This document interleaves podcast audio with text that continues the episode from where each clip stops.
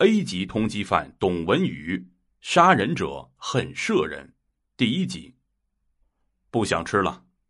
二零零六年十一月十八日，在四川宜宾骨科医院的一间特殊病房，董文宇，一个穿着迷彩服的瘦小邋遢男子，对给他喂饭的护士说：“他不喜欢吃甜的。”医院专门准备的胡萝卜炒肉丝饭，这个闻名全国的连环杀人犯。只吃了一点点，护士说：“董文宇很配合，睡觉之余就是躺在床上，几乎不说话，睁着眼睛也不知道他在想什么。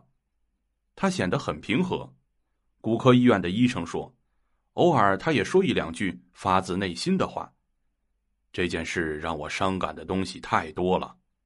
看守他的警察说：“这几天有很多市民来医院。”探看董文宇的真容，病房门口及后窗外常有围观的人，就像看大熊猫一样，手脚背靠，有警察看守。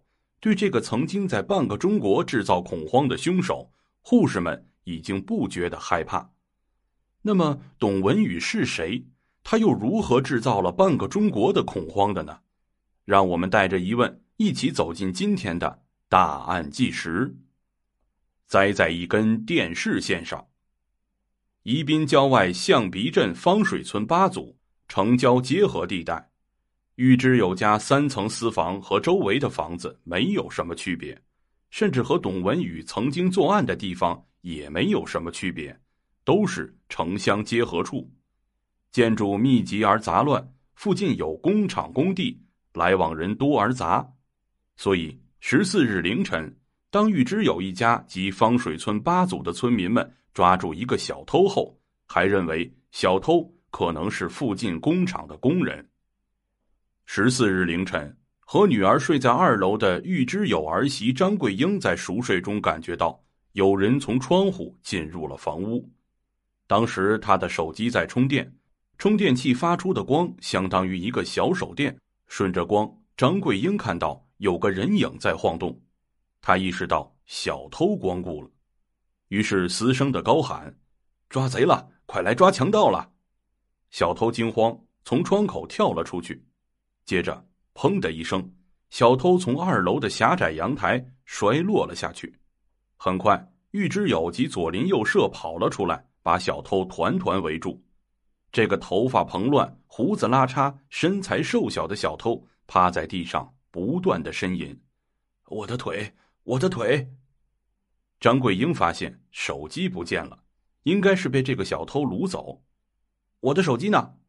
他对着小偷连问三次。小偷从口袋中把手机拿了出来，还给了他。他用失而复得的手机报了警。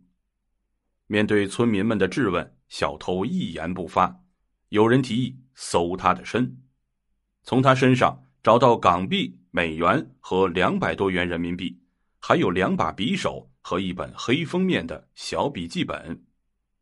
张桂英翻开笔记本，笔记本上的内容让她惊恐万分。她记得笔记本上的第一页有“绝笔”两字，下面画了一把刀。再翻下去，她看到：“今天我又杀了两个人。”往后再翻，有一句说：“走在繁华的大街上等雨。”象鼻镇派出所的民警和骨科医院的医生很快到场，带走了小偷。据医生说，在往医院的途中，小偷一再说身上没钱，让医生把他放在门口算了。在医院的观察室，他也挣扎着下床，试图离开，但他的伤势很重，动弹不得。医生的诊断结果是股骨粉碎性骨折。根据脚印等现场痕迹。警方和张桂英等人估计，小偷是从邻家的窗口爬到二楼的阳台，走过位于两家之间的伙房，试图从窗户进入玉之友家出租给别人的房间。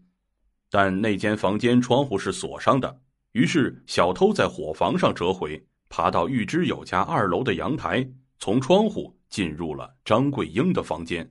那么，这个看似是小贼的人到底是谁呢？他又为什么会成为公安部的 A 级通缉犯呢？咱们下章再说。